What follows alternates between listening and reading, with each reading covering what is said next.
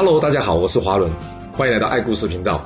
我将古文历史转换成白话故事，希望能让大家呢更容易去了解前人的经验以及智慧。那让我们一起来听故事吧。我们在上一次讲到，张耳在城墙上看到远远的有楚国的援军到了，哇，撑这么久，终于撑到援军来了。不过这是怎么一回事？楚军怎么这么晚才来啊？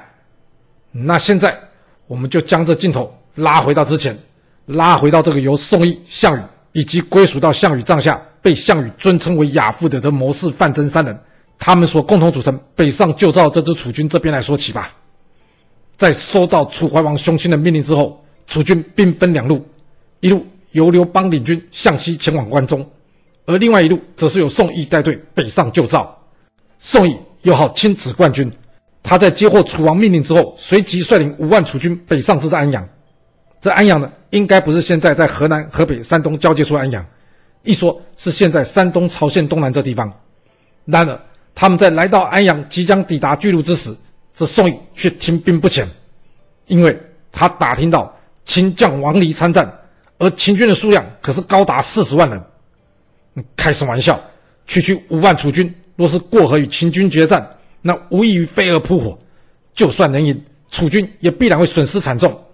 所以他决定了，等，先等他联络燕齐等国的军队，等确定大家可以联手之后，再一起对着秦军发动攻势。然而，又是这样，等等等等，一等等了四十六天，都不说赵国一直派人催促求援，光这项羽就已经等得快发霉了。搞什么是宋义？为什么按兵不动？生气的，他冲入军帐找着宋义理论。他质问宋义说：“主帅。”我军为何屯兵安阳四十六日却不前进？我们不是来救赵的吗？宋义笑着回复项羽说：“我们当然是来救赵的，但我们也得保存实力。别说是我们，你自己看，这齐国、燕国等国，甚至连陈驭以及张耳的儿子张敖也都是按兵不动。眼下秦国攻赵甚急，这张耳最后呢势必会拼死一战。唯有赵国出城拼死一战，这才是我军出兵救援赵国的最佳时机。”哎，这说法怎么听起来有点像我们在春秋第二十回的时候讲到齐桓公春行就位的那个桥段啊？当初管仲也是建议齐桓公等到城被攻破，人都快死光的时候才出手救援。那项羽能接受这种说法吗？当然不能啊！因为对他来说，项梁就像他父亲一样，所谓杀父之仇不共戴天，现在仇人都已经摆在眼前了，你却跟我说要等。另外。他也还没放弃先入关者为王这个机会。若按照你宋义这样磨磨蹭蹭的，那刘邦就算用爬都可以爬到关中了，这怎么可以呢？所以他怒斥宋义说：“你到底懂不懂军事啊？打仗强调的是士气以及一鼓作气。若是大家都想保存实力，这不让秦军刚好有机会各个击破吗？为今之计，应该是由我楚军扮演着领头羊的角色，义无反顾的冲锋向前。而这城内赵军若是看到我们城外楚军的猛攻，他们会知道这是他最后的机会，那他们就会拼死一击，这样才能激发联军共同抗前的士气。要是等到赵国被击溃，到时我方士气瓦解，这士兵往后逃命都来不及了，怎么可能向前与秦军一战呢？你这说法根本就是不懂用兵。宋义一听，好大胆子！你既然敢质疑我的决策，你有没有搞清楚啊？此仗我才是统帅，你不过是个次将哎。我们援助赵国，若能战胜，当然最好。不过这场战争不可能不要赵国付出代价，而且要是没办法战胜也没关系啊，我们可以趁着秦赵火拼的时候引军向西，直接攻入关中，这样灭秦就指日可待啊！哼，没错，要比上阵杀敌，我宋义的确没有你项羽勇猛，但是要是比上运筹帷幄，你项羽比我还差得远嘞！来啊，传我军令，我楚国大军在此伺机而动，要是谁。再敢凶猛怠惰贪功而不听我军令者，一律杀无赦，听到吗？说完，宋义将满肚子怒火的项羽轰出军帐。而项羽离开之后，宋义将自己儿子宋襄给叫来，他跟宋襄说：“我已经跟齐国谈好，你前往齐国担任相国，这样齐楚联盟就能获得稳固。不论接下来是联手攻秦，或者是我楚军西进，我们就不会有后顾之忧。而最重要的是，我宋家也可以多了一个外援。”至于后续如何变化，那就要看张耳以及他们赵军的表现了。说完，宋义亲自送着宋襄前往这齐国赴任。两人来到无言这个地方，他们两父子为了他们即将到来的光明前途，举杯庆祝，并且开心的大吃大喝了起来。这对比于外头那些站在寒风中挨饿受冻的士兵们，形成了鲜明的对比。而项羽这一头呢，生气的他在回到军营之后，气愤难消。而这时，一旁的范增上前问他说：“羽儿，有什么事让你心烦吗？”听到这，项羽把刚刚跟宋义的对话呢，向范增说了一遍。范增一听，哼，宋义哪里是保存楚军的实力？他根本是在借机壮大自己。这田都虽然叛起，加入袁绍行列，然而就算加上燕国的张图、赵国的张耳、陈馀、张敖，还有我们楚军所形成的联军，这号称二十万大军，大多不是精锐部队，怎么可能与秦军的虎狼之师去相比？若按照宋义的想法，联军最后势必会遭到秦军逐一吞噬，根本就没有获胜机会。听到这，项羽眼睛一亮，所以亚父，你也认同我的想法？范增点点头，没错，孤注一掷虽然风险极高，但却不失为此战可以获胜的契机。加上我项家军猛将如云，我们并非毫无胜算。另外，若我们选择拼死一战，除了可以站上舍身救援赵国这道德制高点外，一旦成功，更有机会成为各国诸侯之首，将来才方便名正言顺的号令各国诸侯，这才是对我大楚真正有利的决策。宋义此举不过私心而已。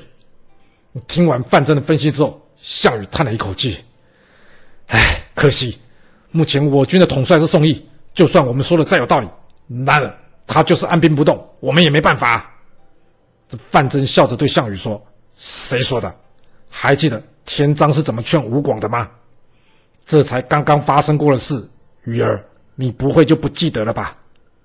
项羽一听，没错，吴广不听田臧的建议，结果田臧就直接亲手解决掉他。在这种乱世，实力就是一切，我干嘛要听宋义那老贼的话？好，我这就去取下他的人头，然后挥师北上。见到这，范增跟项羽说：“哎，别急。”你要杀宋义要有理由，不可以胡乱行动啊！项羽一听，还要什么理由啊？我手中的兵器就是最好理由。哇，果然是暴力派的。相传项羽手中的兵器叫做霸王戟，又名天龙破城戟。这是他叔父项梁在贵居郡时采用陨石所制成的。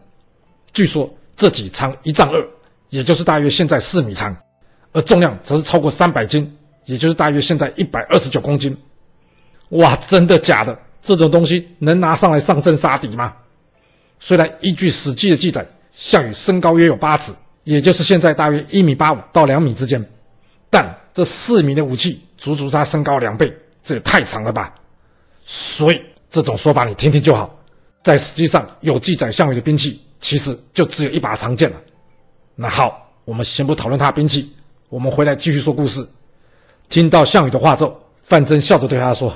你这种理由，人家不会买单呐、所谓杀人诛心，现在宋义正在跟他儿子在无盐大吃大喝，这对比外头洞内的士兵，大家早就对他父子俩恨之入骨了。差的呢，就只是一个借口。你只要跟大家说，宋义串通齐国，想要出卖楚国，而你呢是奉了楚怀王的命令前来动手锄奸，之后再送他两父子上路，我相信大家会支持你的。在听完范增的说明之后，隔天早上。项羽起了个大早，并且找个借口前往宋义的军帐之中，要和他讨论事情。在见到宋义之后，他二话不说，立刻拔出他的长剑，然后手起剑落，拿下这宋义的人头。接着，他走出军帐，拿着这宋义的人头，跟大伙说：“宋义谋反，我奉楚王命令来将这宋义给处决了。”这楚军的将士们一看，啊，主将被杀了，那他们该怎么处理呢？大家一则原本就讨厌这宋义了，加上无缘无故在此地驻军四十六天，那宋义只顾自己过得爽，完全不顾其他兄弟的辛苦。还有就是大家也知道项羽厉害，加上项家军在部队中势力很大，那既然宋义的死已经成了定局了，所以大家决定了，那就无异议通过，由项羽替任宋义，成为楚国的假上将军。之后，项羽再派人追击去除掉这宋襄，在解决掉这两父子之后，项羽。派这个跟他比较熟识的桓楚返回彭城，去向这楚怀王通报，就说这宋义啊意图谋反，吞兵不前，已经遭他处决了。你听到这，楚怀王大吃一惊，这项羽也太暴力了吧？但他能怎么着？他也只能学陈胜峰、田璋一样，任命项羽上将军，不用再做假上将军了。不过，是上将军还是假上将军，对项羽来说都不是重点，因为项羽在还没得到楚怀王正式任命之前，他已经派出蒲将军以及英布率领两万人渡河前往攻击这秦军。哎，啊，章邯在睡觉吗？敌军半渡而击，不是攻击敌军最好的时机吗？为什么他没这么做呢？嗯，没办法，因为楚军的另外一支，也就是由刘邦带队之前击败过王离的楚军，现在正剑指关中，而这支部队对章邯的威胁来说更大。可以说，刘邦对秦军产生了牵制的作用，所以项羽这边才可以轻松派遣英布以及蒲将军渡河。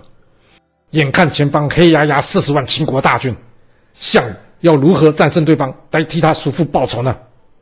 目前秦军的优势是人多，但优势通常也会是劣势。什么劣势？来，你也可以想想看。一、二、三，好，公布答案。范增告诉项羽：“人多，要吃饭的就多。所谓三军未动，粮草先行。要是我们可以切断章邯所筑起的甬道，那就能对北部王离的秦军造成缺粮。一旦王离缺粮，他的士气就会快速下降。这就是楚军一口狠咬秦军的关键时刻。所以，楚军过河的第一目标不是正面与秦军交战，而是切断甬道，断绝王离的粮食。就这样，依照范增建议，英布以及蒲将军的渡河之后，立即对章邯所筑起的甬道展开进攻。这秦军根本未料想到，这两位将军会如此勇猛异常。在几次接战下来之后，秦军皆以战败收场。眼看秦军甬道已经遭到初步的破坏，同时在陈馀不断催促请求救援下，项羽决定他要再接再厉，正式率领剩下的楚军渡河。渡河之后，项羽告诉楚军所有的将士们：今日秦若灭赵，则明日必定灭楚。秦楚一战无可避免。我们只有拼死向前，带动诸侯义军一同反扑，我们才有可能有活下去的机会。说完，他要大家准备好三天的粮食，然后他下令：“来呀，把这船全部给我烧了，烧饭的用具也全部给我砸了。我们要么就是在这战胜秦军，要么就变成一堆白骨。反正一句话，不灭暴秦，我们誓不回头。”就这样。这场秦末民变中最关键的一战，史称巨鹿之战，在项羽破釜沉舟的决心之下，正式拉开序幕。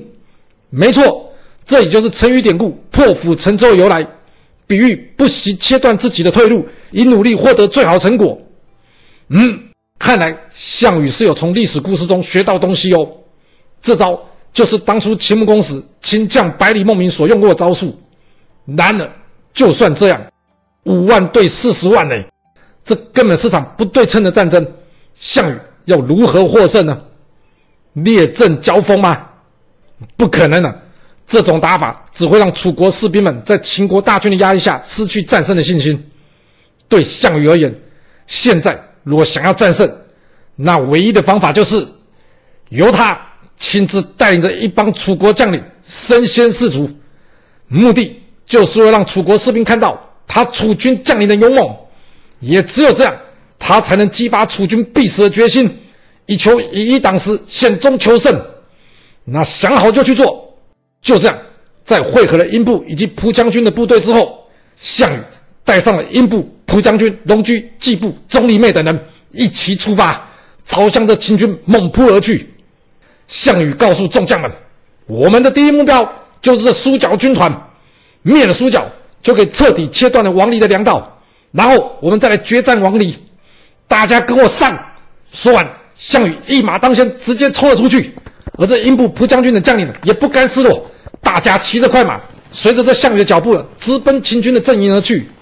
而在这巨鹿城上的张耳呢，以及在附近高地观战的齐、赵、燕等盟军，大家一看，疯了吧？这楚军，人家秦军服装整齐，阵势森严，就如同棋盘或是铁桶一样。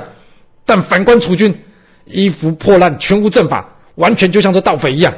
而最离谱的是，哪有这种有几位将领带头，孤身突入敌阵的作战方式啊？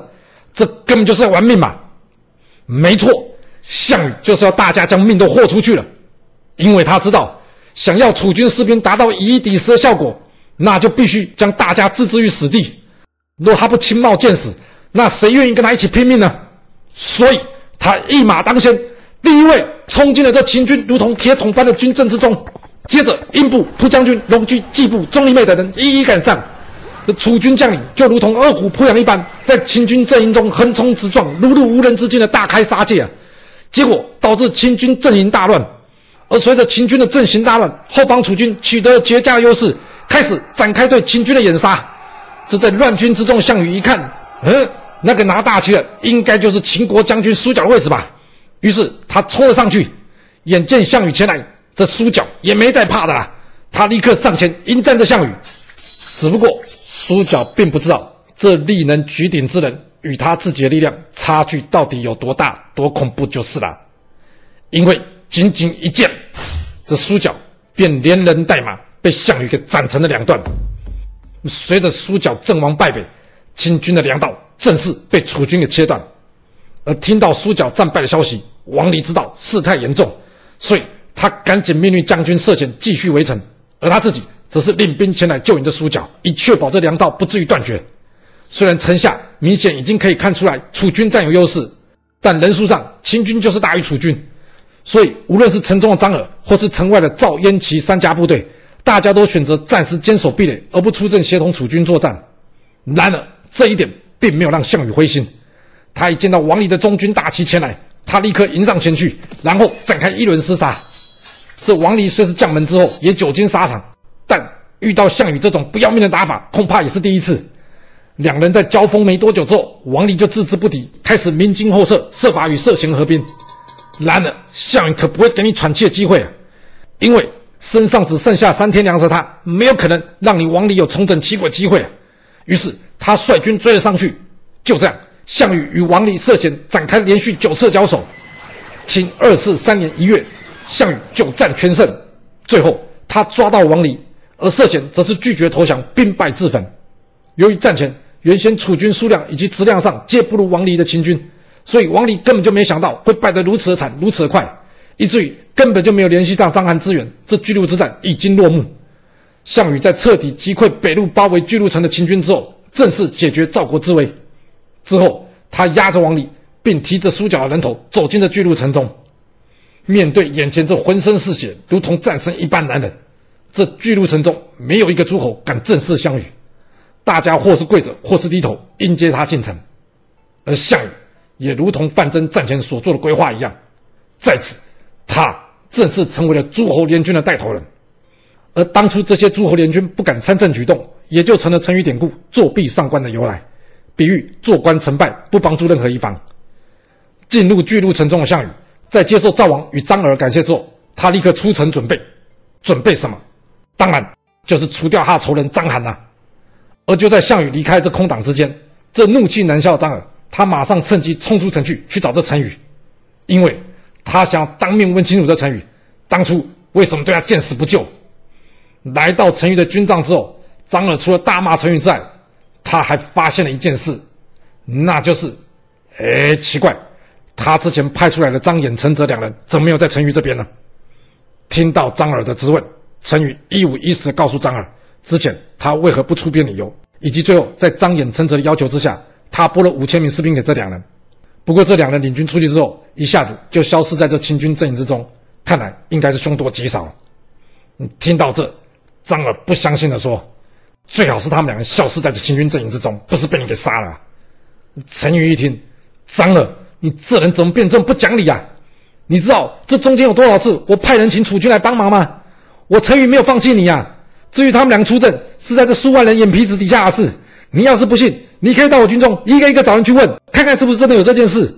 我跟这两人往日无冤，近日无仇的，我就算不出兵，我也不需要杀他们两个。你说这话口气是什么意思啊？什么意思？张耳回答陈驭说：“我什么意思？你会不清楚？